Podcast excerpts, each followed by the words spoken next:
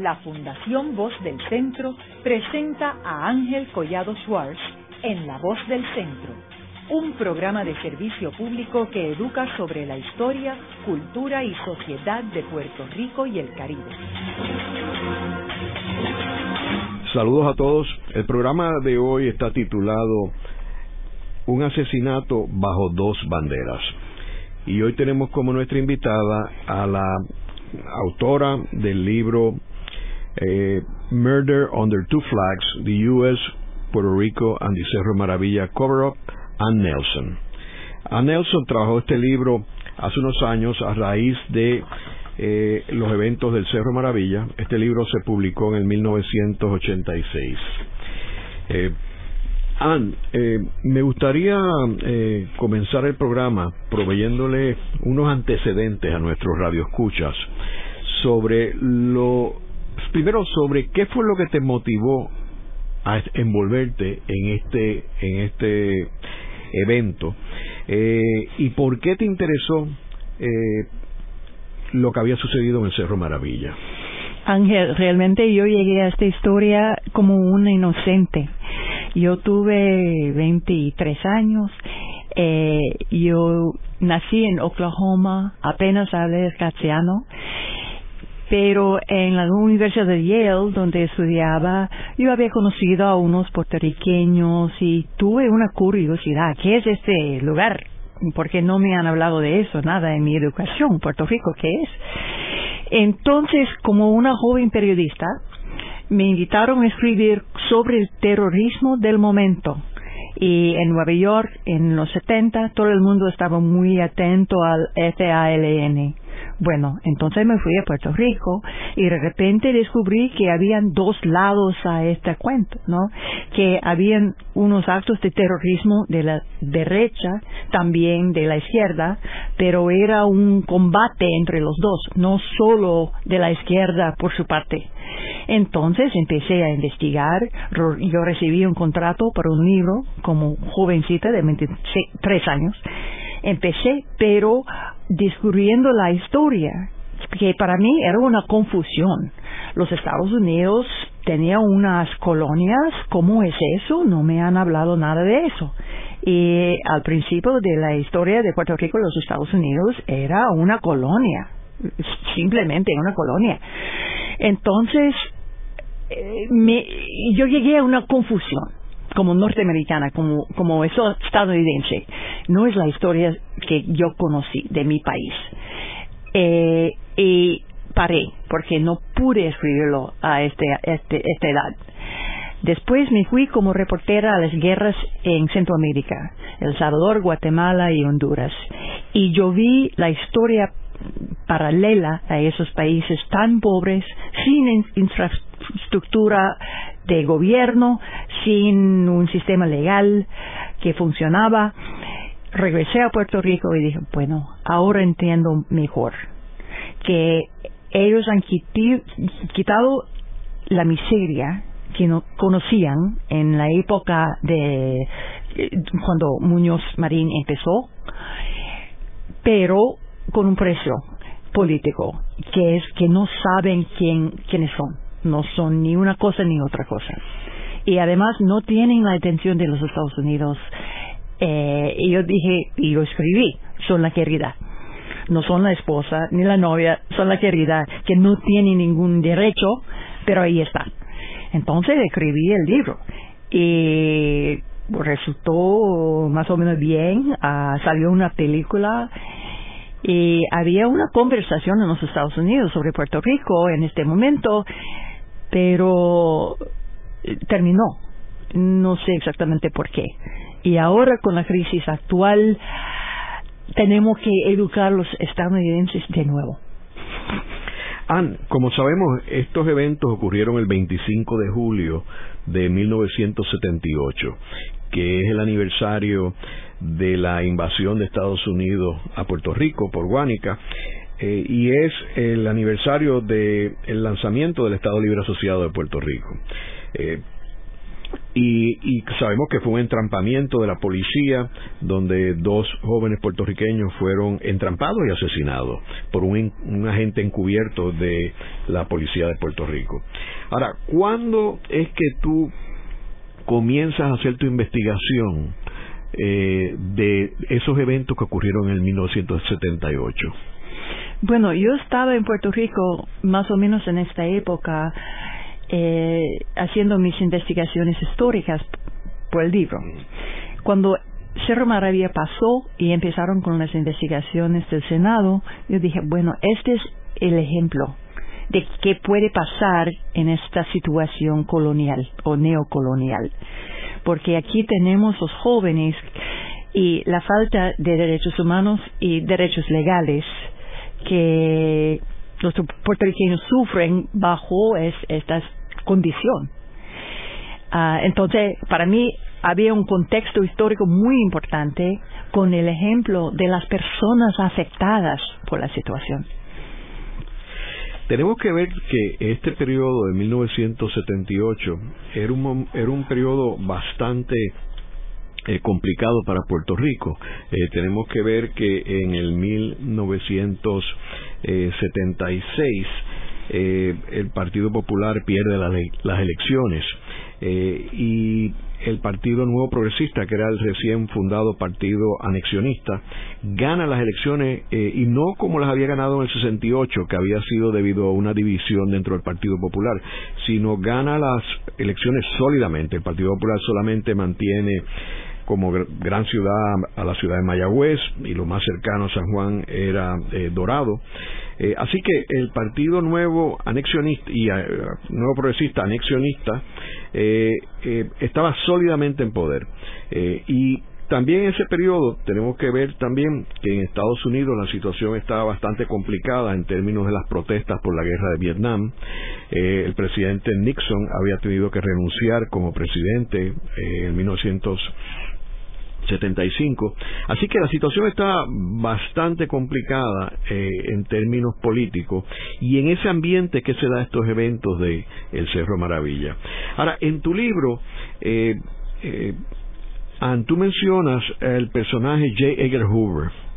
Y, y, el rol que él había tenido en términos de eh, los independentistas que estaban activos en esta época, porque sabemos eh, del rol y la obsesión que tenía eh, Hoover con Pedro Albizu Campos, pero eso fue en la década del 30, 40, ya para esta época, eh, en realidad Albizu Campos no era un factor en términos de oposición, porque estaba muy enfermo, se había, había sido este colocado en en el hospital presbiteriano y luego fallece, pero eh, háblanos un poco sobre la investigación tuya de J. Edgar Hoover y, lo de las cartas de Maribras particularmente.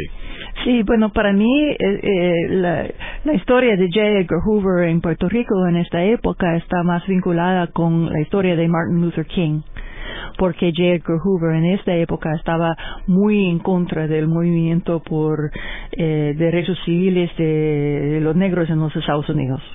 Y había muchos actos ilegales en contra de los líderes del movimiento de, derechos civiles en los Estados Unidos, e incluso en contra de Martin Luther King. Y muchos de ellos fueron para mm, eh, contaminar la fama de la persona, eh, publicar cosas sucias y feas de los líderes eh, y además eh, complicar eh, sus expresiones como publicaciones, etcétera. Entonces, este pasó en los Estados Unidos y también pasó, pero era más invisible en Puerto Rico porque no era en los Estados Unidos, en Washington estaba pensando en los derechos legales de los independentistas en Puerto Rico, no era una cosa. Pero eh, ellos tuvieron actos en contra de la prensa, de los independentistas, de la persona de Juan Maribras. Y para los Estados Unidos siempre ha sido un poco complicado porque, por supuesto, la izquierda y el Partido Comunista pueden existir como grupos legales, pero hay un corriente en contra de sus derechos que, que no, está expresado públicamente. Entonces, esto es lo que pasó y no era legal, no era legal. Pero pasó de todas maneras y J. Hoover tuvo tanto poder que él podía hacerlo como quiera. Hay que ver también que para este periodo también había habido eh, cierta actividad con la FALN que habíamos mencionado. Eh, había habido el incidente en Francis Tavern, que había sido en, qué año fue eh, en los 60, en 70. Los 70 eh, y, y, como dije, aunque Pedro Albizu Campo había muerto en el 1965 eh, eh, y ya no era un factor para esta época, había todo este grupo de personas más bien basado en Chicago que estaban bien activos, o sea que el FBI estaba bien pendiente a lo que estaba sucediendo en Puerto Rico eh, y en los Estados Unidos con los puertorriqueños. Y me gustaría clarificar que sí, habían actos ilegales de los independentistas y, delitos violentos que ellos cometieron.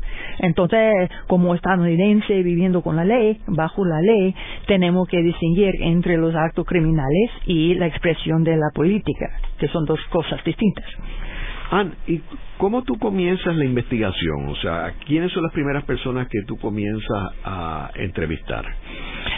Bueno, metí, me metí en Puerto Rico y, entrevisté a todos que podía. Eh, y yo creo que conocí y entrevisté a líderes y militantes de todos los partidos políticos, muchos académicos, periodistas. Yo tuve un gran respeto para este Juan Manuel García Pasalacua.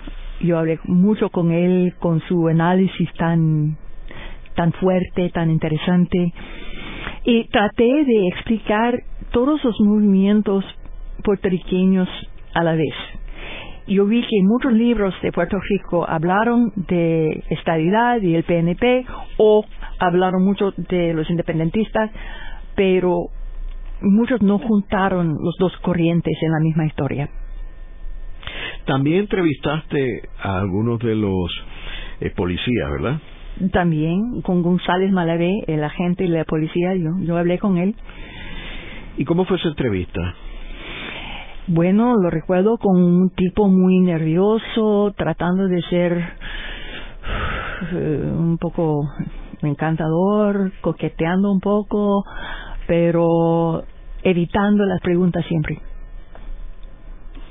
Ahora, él, él se sentía orgulloso de lo que había hecho. Mm, no tuve esa impresión. Yo tuve la impresión de una persona con miedo y lo asesinaron un poco después. ¿Tú crees que él sabía a lo que los muchachos iban a, o sea, lo que le iba a pasar a los muchachos? No puedo decir. No, no. Yo, eh, para mí, él era un tipo, bueno, la policía lo reclutaron a la edad de 16 años, un jovencito del barrio, ¿no? Y él quería mucho la aprobación de los hombres de la policía para hacerse importante.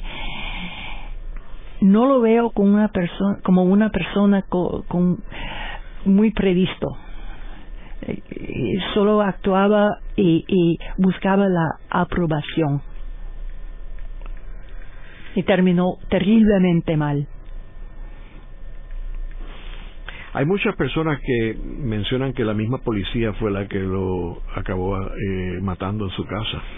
Nadie, nadie sabe porque en realidad no se no se encontró la persona que lo que lo mató, este, pero hay gente que, que, plantea eso. Quiero mencionar que lo de Francis Tavern fue en 1975, Eh, donde murieron unas personas. Este, también en esta época es cuando los macheteros eh, se activan, eh, cuando luego eh, hicieron este, varios asaltos en el 1981, eh, donde eh, volaron unos aviones en, en Puerto Rico y luego eh, en el 1983 cuando hicieron el asalto a Wells Fargo.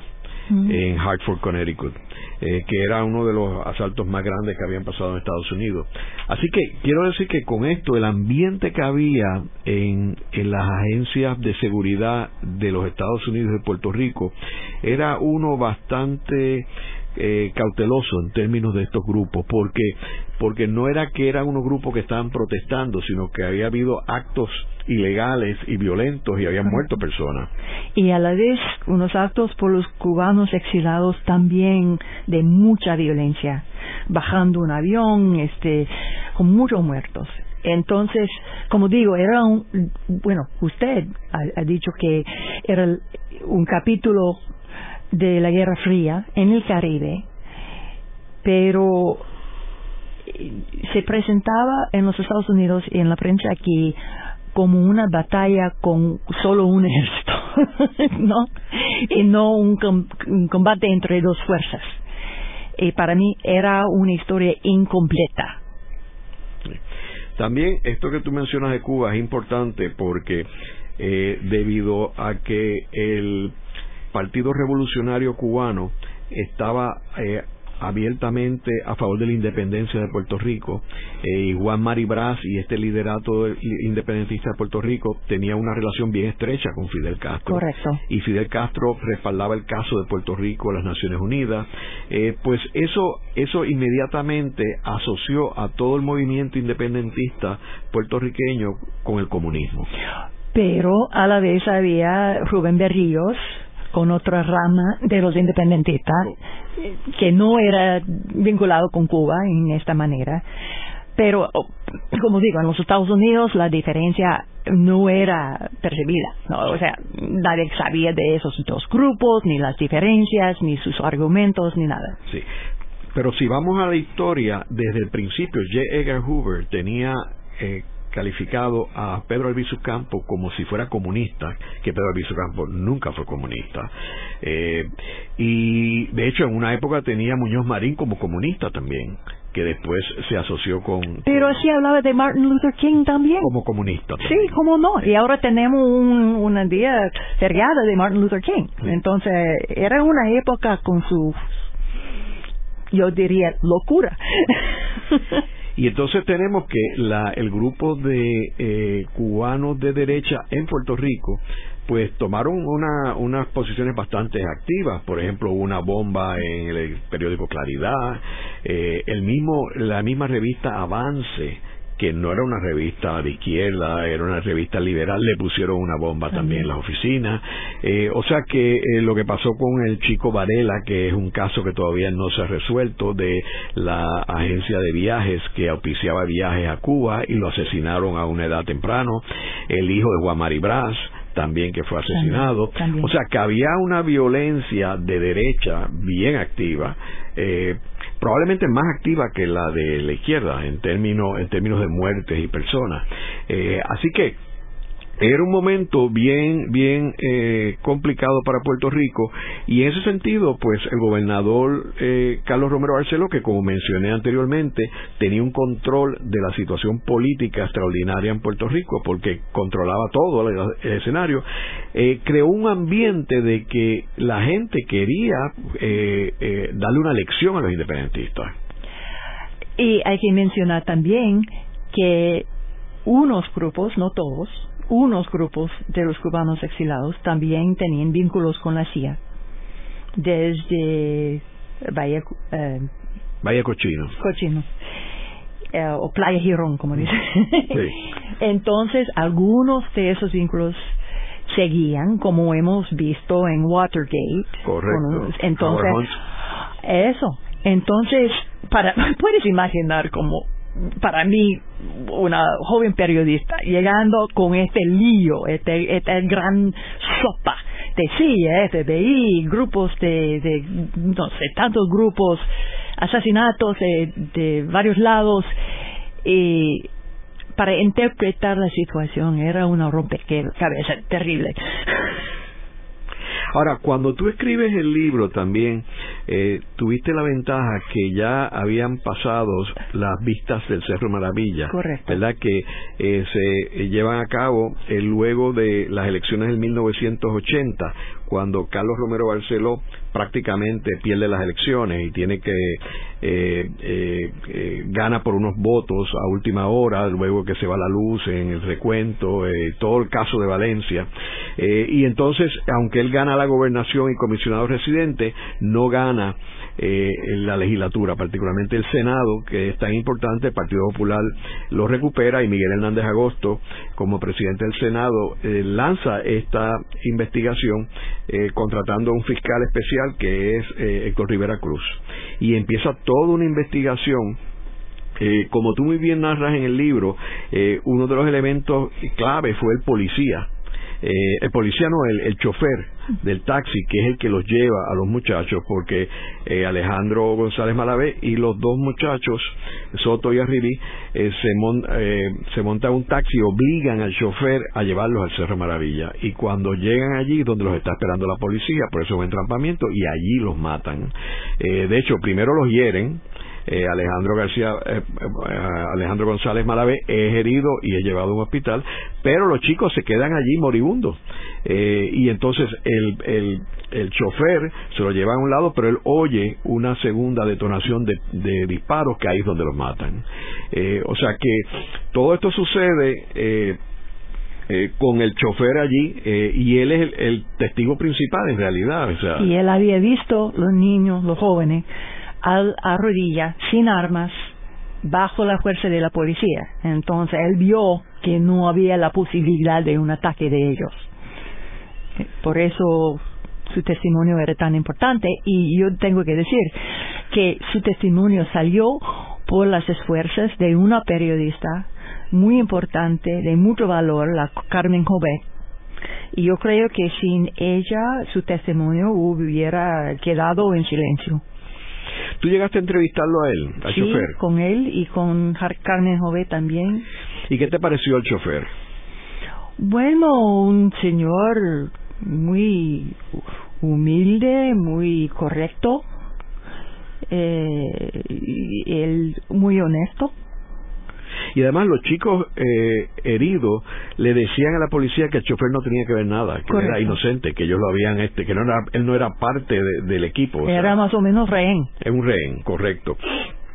Eh, y en ese sentido, pues eh, yo recuerdo el testimonio de él, que fue un testimonio bien dramático, eh, porque quiero mencionar también que eh, en el caso de, de estas vistas públicas, pues el gobierno trató de hacer todo lo posible porque no se dieran. Eh, y de hecho, eh, fue la estación de Rica Visión de Tommy Muñiz el que se atrevió a llevar las vistas. Después tuvo un problema legal con el gobierno con la cuestión de, de los juegos este, de los centroamericanos, donde se los quitaron los derechos a ellos y hubo un litigio sobre ese caso, pero que al final eh, Tommy Muñiz fue muy valiente y transmitió todas estas vistas en vivo. Eh, quiero mencionar que en esa ocasión yo recuerdo eh, que eh, eh, yo vivía en Puerto Rico en ese momento, no había un lugar donde no tenían el televisor prendido. Usted iba a una tienda y ahí está prendido el televisor. Más o menos como algo como lo de los Watergate Hearings aquí en Estados Unidos, pero todavía más dramático, porque esto era un caso más dramático que Watergate Hearings, porque el Watergate fue eh, una entrada al, al, Partido Demócrata. Esto es un asesinato a sangre fría de dos chicos puertorriqueños. Así que esto en realidad conmovió a, todo el pueblo de Puerto Rico. Eh, y en ese sentido, pues, eh, tú tuviste la ventaja, ¿verdad?, de tener toda esa investigación, todo esas vistas donde se descubrió una cantidad de, datos que que no el pueblo de Puerto Rico no sabía y está totalmente ajeno a lo que estaba sucediendo. Haremos una breve pausa, pero antes los invitamos a adquirir el libro Voces de la Cultura, con 25 entrevistas transmitidas en La Voz del Centro. Procúrelo en su librería favorita o en nuestro portal.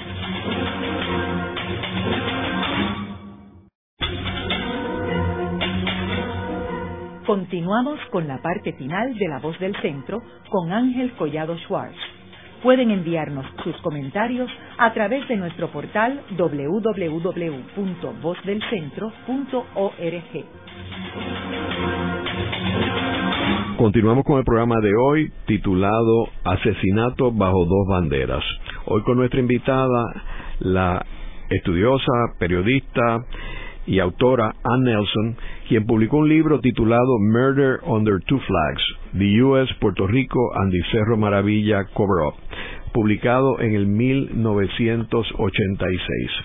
En el segmento anterior estuvimos hablando sobre los antecedentes de los eventos eh, eh, llevados a cabo en el Cerro Maravilla el 25 de julio de 1978 cuando eh, dos puertorriqueños fueron entrampados y asesinados a sangre fría en el Cerro Maravilla. Hablamos de que la autora había estado en Centroamérica y había visto eh, eventos eh, parecidos hasta cierto punto con las guerrillas, con, con la extrema derecha, que, que se llevaron a cabo en Centroamérica a través de las últimas décadas. Eh, y que eh, no podía creer cuando llegó a Puerto Rico que en un país como Puerto Rico se diera un caso como este. Vemos también que eh, eran unos momentos bien complicados en términos de Estados Unidos y Puerto Rico. Estados Unidos, por primera vez en su historia, el presidente de los Estados Unidos, Richard Nixon, había sido obligado a renunciar como presidente y ya para 1976 eh, Jimmy Carter había sido electo presidente de Estados Unidos. Vemos también que durante este periodo eh, eh, las Fuerzas Armadas de Liberación de, Puerto Rico estaban bastante activas en Estados Unidos. Había se había llevado a cabo la bomba en Francis Tavern en New York en 1975. Luego había habido la, se habían bombardeado, volado los aviones de la Guardia Nacional Aérea en Puerto Rico en el 1981 eh, y luego el atraco a Wells Fargo en Connecticut en 1983. O sea que la situación estaba bien complicada, en eso hay un gobernador anexionista en el poder y, y el ambiente se crea de darle una lección a los independentistas. Eh, eh, que si bien no todos los independentistas eran comunistas, la percepción era de que eran comunistas y eso venía de los tiempos de J. Hoover. Hablamos de, de la investigación y cómo esto llevó a la autora a, entrevistar a algunas de las personas eh, protagonistas de, estos eventos. Eh, estábamos hablando también de Carmen Jovet y de el, chofer, eh, también hablamos de los policías. ahora, en términos de las víctimas, Ann, tú llegaste a entrevistar la familia de las víctimas, la familia de Carlos Enrique Soto y Arnaldo Darío Rosado. Sí, yo había entrevistado a Pedro Juan Soto, el gran escritor, padre de Carlos Soto, y la esposa de Arnaldo Rosado, una mujer joven y, bueno, eh, sencilla. Yo creo que conocía a los hijos también, chiquitos. Entonces, bueno, era una experiencia muy triste. Cualquier padre que, que pierda a su hijo es, algo sumamente triste. Ellos no tenían idea de lo que estaba ocurriendo, ni a, ni a dónde ellos iban, ni nada. No, aquel día no, pero sabían que estaban metidos en la política y bueno, pero Han Soto también era un independentista, un intelectual con, con esta tradición intelectual, pero siempre hay una línea entre la opinión y las acciones violentas. Y su hijo, como joven, cruzó la línea. Él quería atacar la emisora, pero no, no había ninguna evidencia que quería atacar a una persona. Pero siempre cometer un delito, sí, por supuesto. Pero no, no tiene la condena de muerte por atacar una emisora. Ah, ¿y llegaste a entrevistar a Romero Barceló o sí, alguna? Sí. ¿Y cuál fue la reacción de él? Bueno, no estaba muy feliz. eh, eh, y, y en, en, ese momento yo había recibido eh, un eh, la, una oportunidad de hacer de escribir un artículo para la revista Life algo bastante famoso, grande, importante. Entonces él más o menos tenía que recibirnos. Yo tuve un fotógrafo muy famoso conmigo también. Entonces el gobernador Romero Barceló era un poco callado, tenso, y lo que recuerdo sobre todo de este, esta entrevista es que tuvo una colección de discos de Frank Sinatra impresionante. Hmm. ¿Y él, ¿Y él justificó los asesinatos? Bueno, él habló en contra del terrorismo. Y yo, yo he pasado una carrera de unos 40 años escribiendo sobre las historias de muchos países en términos de derechos humanos, libertad de expresión, etcétera, y también de los gobiernos autoritarios que, que, que resistan las libertades. Y muchas veces hablan de un terrorismo como una excusa para hacer cualquier cosa. Este pasa en muchos países. Entonces, si tenemos que la posibilidad de decir, este, todos son terroristas, los, los vamos a atacar, no tienen derechos, pueden callar la oposición por completo. Entonces, yo creo en este momento unas fuerzas necesitaban un acto de terrorismo, entonces lo inventaron o ampliaron. Ahora, ¿tú dirías que, que él se sentía, eh, o sea, arrepentido de esos eventos, que hubieran entrampado a esos muchachos y que los hubieran asesinado a sangre fría? Sí, yo, ¿Tú crees que él se, él se arrepentía de eso? Bueno, el, el, de que hubiera sucedido eso. Bueno, resultó mal, entonces sí. Y que él haya declarado héroes a los policías ese día del 25 de julio. Eh, eh, bueno, era un político. Entonces, si resulta mal, eh, bueno, está arrepentido. Pero yo creo que muchos políticos hablan de, de un peligro como una manera de ganar apoyo para sus políticas lo, hemos visto. Y, y por eso me gustaría regresar al momento actual. Como estadounidense, yo tengo mucho orgullo en nuestro sistema de, de, gobierno, de, nuestro sistema legal y sobre el sistema de checks and balances, donde tenemos tres ramas del gobierno y con una vigilancia una en contra del otro, con el Senado de Puerto Rico y con las Cortes tenían, tenían una manera de investigar este, este acto ilegal y presentarlo al, al público, a la sociedad y corregirlo, ¿no? Y cuando no tenemos un partido de oposición en una de las tres ramas de gobierno, no hay checks and balances. Y con este momento hay un peligro a la democracia es la actualidad. Puede ser. Ahora, eh, Ann, eh, volviendo otra vez a, este caso, eh, cuando tú hiciste la eh, entrevista, la historia en Life Magazine, que recuerdo que que fue muy efectiva, que tenía unas fotos que era, no eran unas fotos reales, era como una, una actuación, este, las fotos que había. eso tuvo un gran impacto en Estados Unidos y eso fue un poco antes de las elecciones, recuerdo. Eh, y entonces también eh, sucedió con 60 Minutes, eh, que es uno de los programas más vistos aquí en Estados Unidos.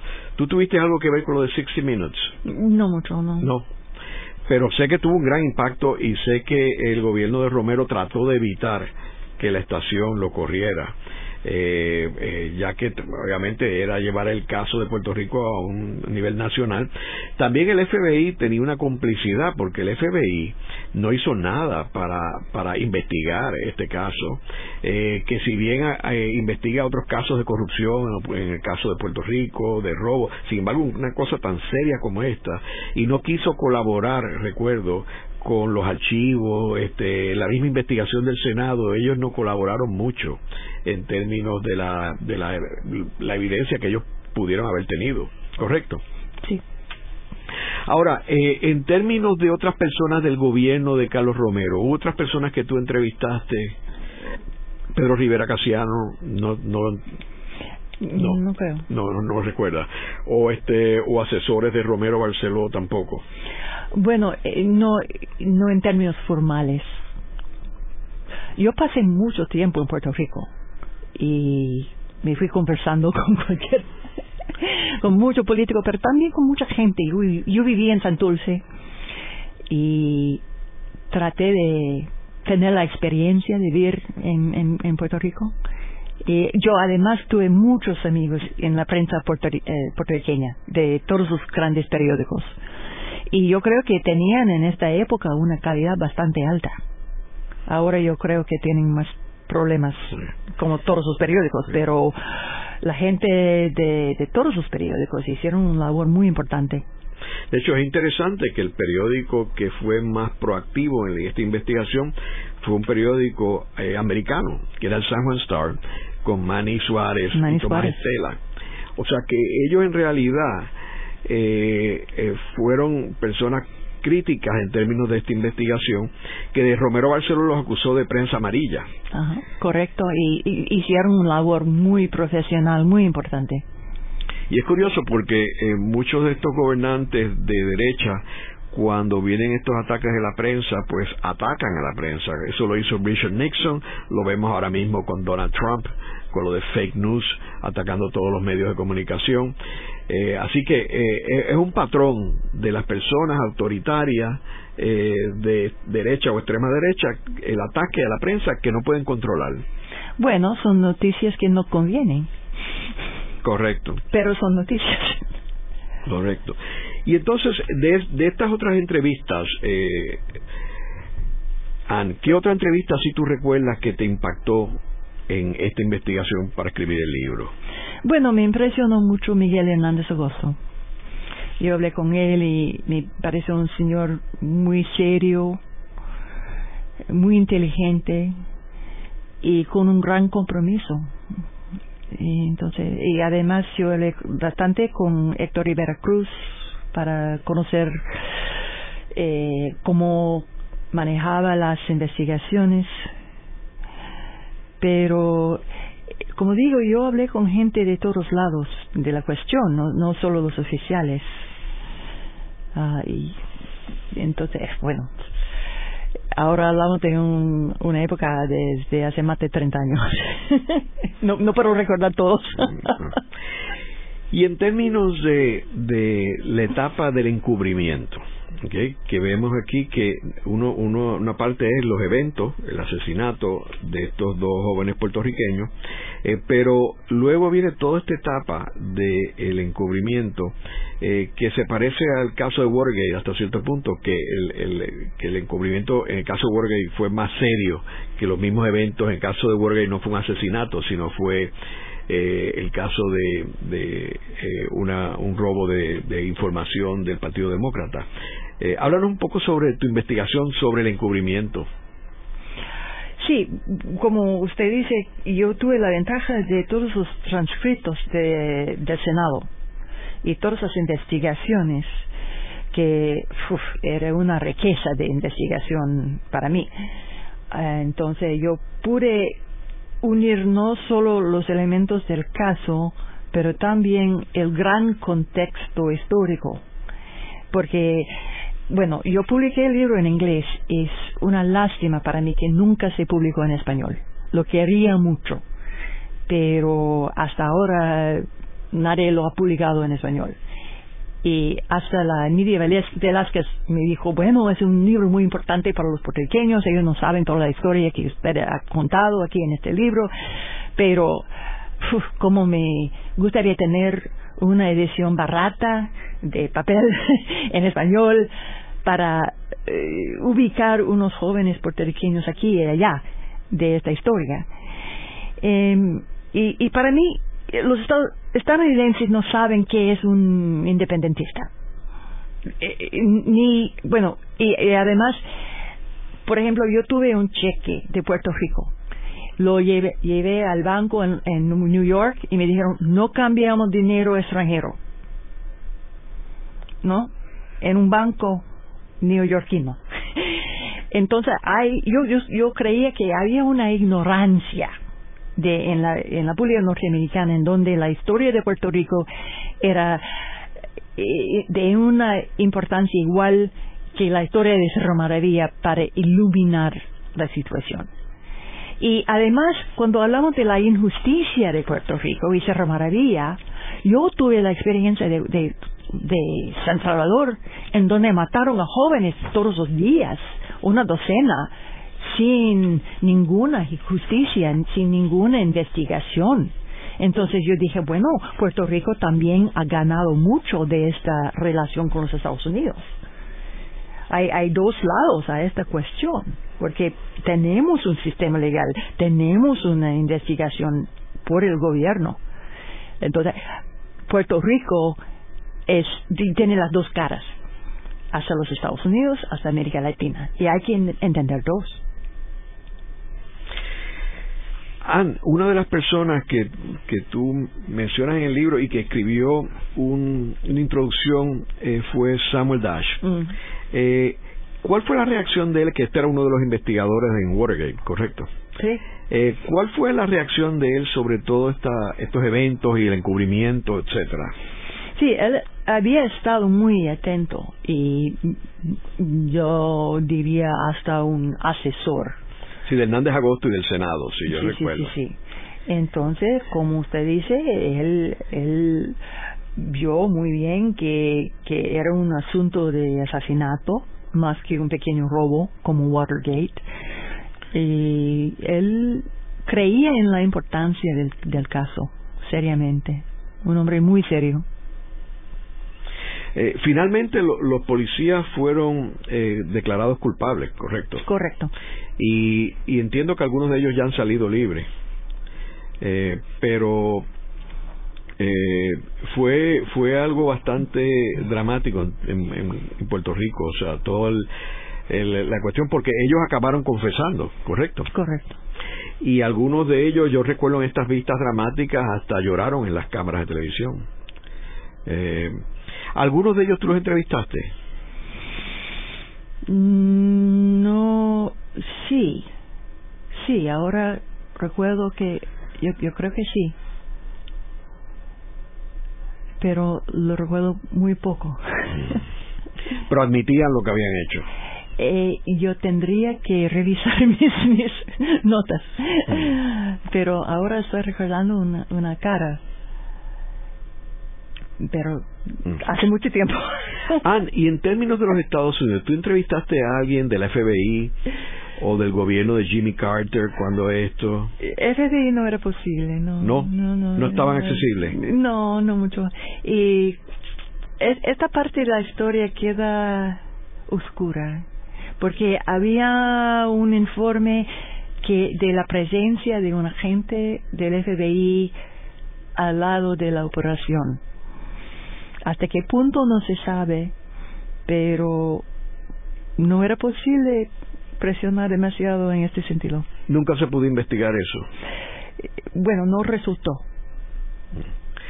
Y del gobierno de Jimmy Carter, que tenía una gran relación con Romero Barceló en ese momento, porque hay que recordar que una de, de, de las movidas de Carlos Romero Barceló es que por primera vez él, él le quita la exclusividad que tenía el partido anexionista, partido republicano de Puerto Rico con el partido republicano y se divide en realidad en dos bandos dentro del partido nuevo progresista. Uno es el bando que dirigía Luis Ferré con el partido republicano y ahí estaban otros personajes como Hernán Padilla.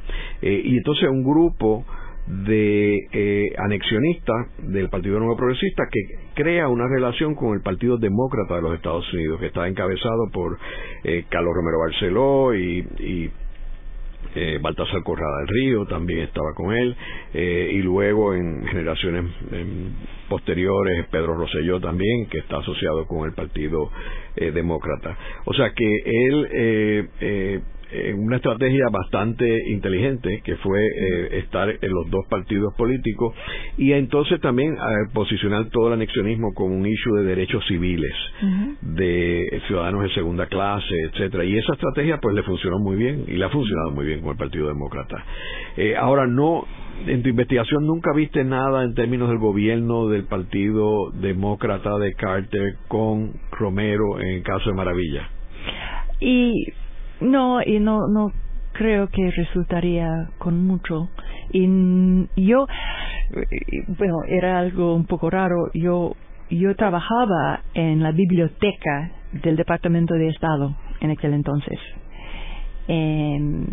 porque tenían recursos históricos muy importantes y yo tuve credenciales de periodista, todo bien. Entonces conocí gente de alta ranga que trabajaban con Carter y no creo que lo de Romero Barceló llegó tanto a Carter en sí. Tal vez con, con la gente del, del Partido Demócrata, sí, pero no tuve la impresión de una gran amistad entre Jimmy Carter y Carlos Romero. Y Juan Manuel García pasa al agua. Mm. Eh, eh, cuéntanos alguna anécdota de, tu eh, relación con él en términos de todo esto de Cerro Maravilla. Bueno, para mí, como casi uno puede decir extranjera, ¿no? Porque entrando a Puerto Rico, con su manera de hablar, con su historia compleja y todo, él era un... Bueno, me invitó a a comer y él funcionaba más o menos como un deep throat para mí porque él conocía a todo el mundo en Puerto Rico, todo el mundo. Él sabía, yo diría, muchos secretos. Tuvo una manera de conspiración, yo creo. Pero eh, si yo tenía una, un sentido de investigación que no, no, no estaba bien, me, me avisó y, y no, no llegó, llegó a ser la fuente última de la nota, pero tuvo una visión de la historia de Puerto Rico que, que era muy útil para mí eh, un hombre muy inteligente y también yo diría de una inteligencia independiente. Él podía criticar a todo el mundo y con una crítica bastante eh, buena. ¿Cuál tú dirías que fue la enseñanza más importante en términos de lo que sucedió este 25 de julio del 1978 en términos de Puerto Rico y mirando al futuro? Yo diría dos cosas que han quedado conmigo todos esos años, esas décadas. Y uno es esta línea entre derechos legales y civiles que tenemos que mantener en una sociedad humana, decente. Si los jóvenes cometieron un delito, bueno, se pueden estar juzgados, todo bien, pero no se matan. Y además tenemos los checks and balances en el gobierno para guardar en contra de los abusos. Ya. Programa de hoy hemos discutido los eventos que ocurrieron en el Cerro Maravilla el 25 de julio de 1978 y la experiencia de Ann Nelson, quien escribió el libro sobre estos eventos y que investigó y, e entrevistó a muchos de los personajes que estuvieron envueltos en este capítulo negro y oscuro y, y desastroso en la historia de Puerto Rico. Esta ha sido una producción como servicio público de la Fundación Voz del Centro. Los invitamos a sintonizarnos la próxima semana a la misma hora. Y recuerden que pueden adquirir el libro Voces de la Cultura en su librería favorita o en nuestro portal.